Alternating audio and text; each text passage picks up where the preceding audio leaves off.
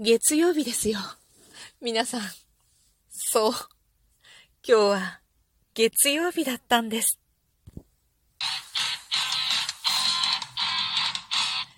今日もなるようになるさ。こんにちは。アラフォー母ちゃんこと冬木玲です。この番組は私冬木玲が日々思うこと、本の朗読や感想など気ままに配信している雑多な番組です。そう。毎週恒例だった。月曜日、サッカーの練習を見学しながらの配信でした。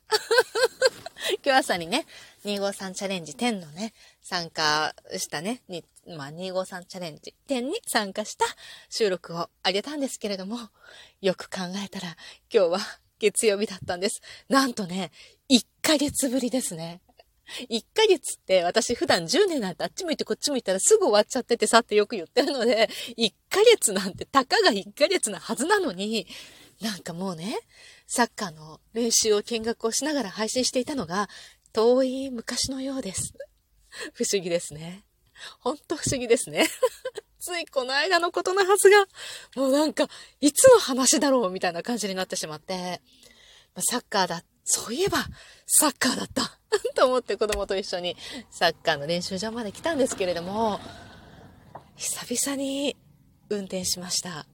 1ヶ月ぶりです。あ、まあ、間1回2回ちょっと子供をね、病院に連れて行くので車を出したんですけれども、もう1ヶ月ぶり、もう普段こう、あんまり運転がしなくて、いつまで経ってもこう、下手くそな運転でね、慣れない運転で、相変わらず車幅が分かっていないような感覚の持ち主の私が、1ヶ月ぶりに運転したらどうなるか分かります？分かりますよね。怖いんですよ。めちゃめちゃ怖いんです。すごい怖かった。道ってこんなに細かったっけ？とか思いながら。もう本当に、事故だけは起こさないようにね、お母さんと 次女に言われながら、うん、うん、うんと必死に運転してきた。この後まだ帰らなければならない。まあこれ毎週毎週運転していたら、まあそこそこ慣れてはくるんですけれどもね。本当に怖い。もうあの、炭鉱したね、場所が、この、サッカーの練習に来るまでの道中なんですけれども、もう両サイド畑でね、落ちないように。でもよく見てみると、すごい幅広いんですよ。なんでこんなところで落ちるのって。どうやったら落ちるのみたいなぐらい結構幅あるんですよ。ほんと嫌ね、自分。というわけでね、今日は久々にね、サッカーをやって、子供もね、なんかサッカーのなんか感覚が、なんか足の感覚がよくわかんない気がするわと言いながら出ていきましたけれどもね。楽しそうですね。でもちょっとね、ちょっと今日は、なんだろう、うまい具合にこう駐車場が、こ、駐車場さ、こう、なんていうかね、駐車場ってわけじゃないのよ。だか広場の前の通りにみんな適当に止めるみたいな感じなので、なんか、ギリッギリこう入れないぐらいの間隔を空けて、なんかこう幅広く長く止められていて、練習が見える位置になかなか止められなかったんですね。なんとかこう立ち上がって小窓からうまくこう覗けば見えるんだけど、出ていけよという感じですね。まあ、出てってさっきまでちょっとね、出て見てたりはしたんですけれども、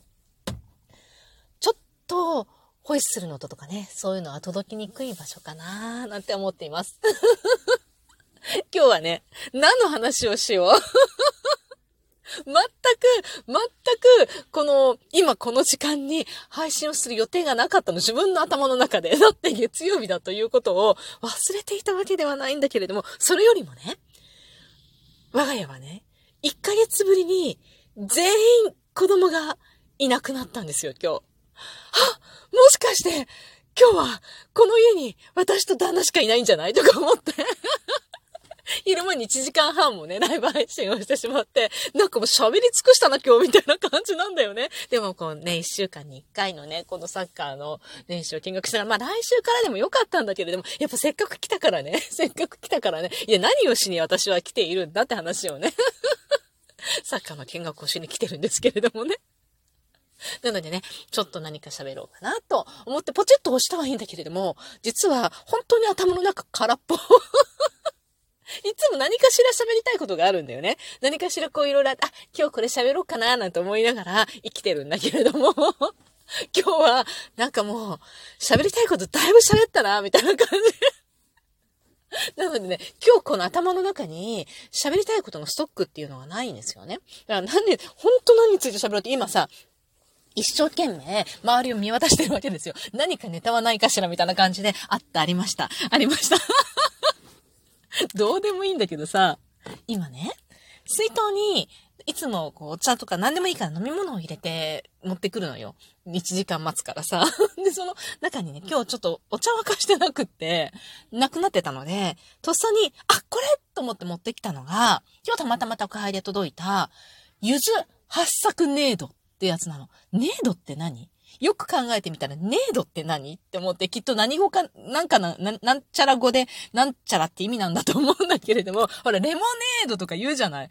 で、レモネードってまあレモンだから、レモンのネードなんでしょ？ネードって何かわかんないんだけど、レモネードなんでしょ？これ、柚子と八作でできてるのよ。だから、柚子八作ネードって書いてあったのね。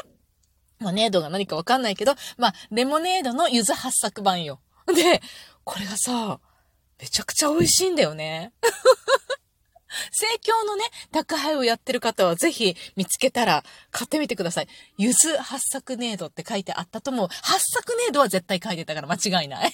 で、これね、もうね、香りが最高にいいの。柚子って香りいいじゃない？で、八作もさ、人によっては八作ってちょっと苦味があったりとか酸っぱかったりする感じがあって、苦手っていう人も多いと思うんだけど、夏みかんとかに比べてね、苦手っていう人多いと思うんだけれども、あのさ、八作の剥いた時のさ、なんというか爽やかな香り。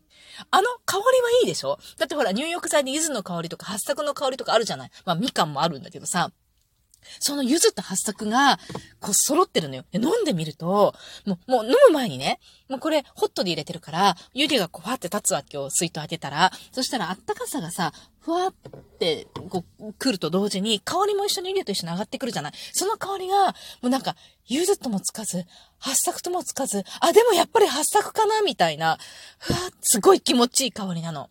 で、なんていうか、これをね、こう、蒸気にして、ずっと吸ってたいみたいな。なんかすごい幸せな時間なんじゃないかっていうさ ちょっと飲む。うん。やっぱりね、めちゃくちゃ美味しい。もうこれ、八作の香り嫌いなのよっていう人はちょっとアウトだと思うんだけど、香りが嫌いっていう人はあんまり聞いたことないんだよね。ね、本当にね、八作は苦味がなくなった八作なのよ。口に入ってくる味が。で、もう香りはあの八作の皮をファって剥いた時の、こう、立ち上るこの何とも言えない方向ってあるでしょ？あの、オレンジのさ、なんか汁が飛ぶじゃん。汁って一気に汚い感じするね。なんかオレンジのこう、飛沫ってもっと嫌だな。なんか飛ぶでしょ？プシャって。八作の皮剥くと。あれよ。もうあの香りよ。で、そこに、なんか柚子の、なんだろう。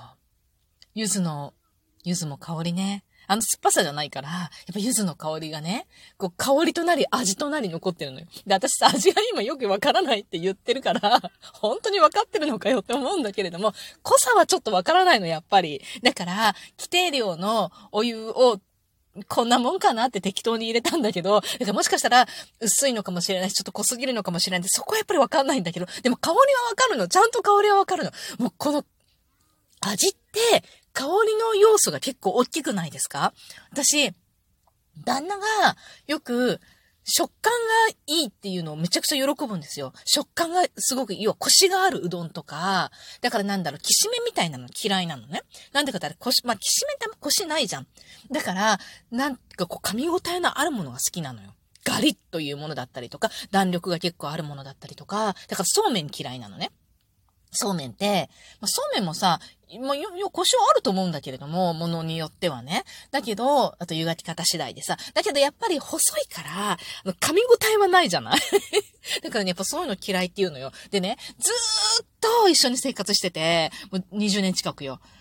ご、ご飯作ったりとか、食べに行ったりとかしてね、こう、食べてるじゃない？で、食べたらなんだかんだ、ご飯に関しては結構美味しいとか、なんかいろいろ言ってくれるの美味しくなくても、なんか、ちょっと、なんとかが薄いなとか足りないなみたいな感じで、結構、こう、まずいっていう感じじゃなくてさ、結構そういうところは、なんか、まあ、素晴らしいなと思ってるんだよね。一応ね、褒めとくわ。なのね。で、そう言ってくれるのよ。だけど、歯応えがないものに関しては、もう、うん、って感じなのもう、歯応えがなかったらアウトなのよ、なんでも。だから野菜とかでも、茹ですぎたり、なんか炒めすぎたりすると、もう、うん、って感じなのよ。で、ずーっとね、一緒に食事してて思うのは、この人は、美味しいか美味しくないかを歯応えだけで判断してんじゃないの？って思うことがね、すごいあるんだけれども、多分ね、鼻が悪いのよ、うちの旦那。で、なんか、味がわかんないわけじゃないと思うんだけれども、なんていうかさ、香りの要素がお、大きいでしょ？味って。私はそう思ってるんだけどね。結構鼻に抜ける味ってありますよね。あるよね、あるよね？私はそれを結構感じてるつもりなのよ、いつも。で、その鼻に抜ける味が、実は全く分かってないのよ。で、それで、なんか、え、味結構わからなくない？この鼻に抜けるものがないとって思って。だから、なんだろう、鼻に抜けるこう、味というか香りというか、そういうものがメインの味の中大部分を占めるものに関しては、全然美味しくないんだよね、やっぱり。で、そこに食感がないと。だから、あ、そうなんだ、と思って。だからね、柔らかい羽二重餅みたいなのは全然好きじゃないのよ。羽二重餅って甘さもあるけど、やっぱりこう、だって口に含んだ時の、香りって言うとちょっと違うような気もするけど、でも、あの、柔らかさの心地よさと、それとあと、この、羽二重餅独特のこう香りってやっぱ鼻に抜けるじゃないあれがね、全く感じないから、ただのなんかブニョブニョしたものなんだよね、旦那にとってはね。って言われてね、ええー、ちょっとさ、ある意味ちょ、ちょっと残念だなと思って なんかね、まあ、それぞれだからね、しょうがないと思うけどね、濃い薄いがわからないのも、なんかちょっと残念だなと思うと同時にね、やっぱそういう食感がわからないのも私は非常に残念だ。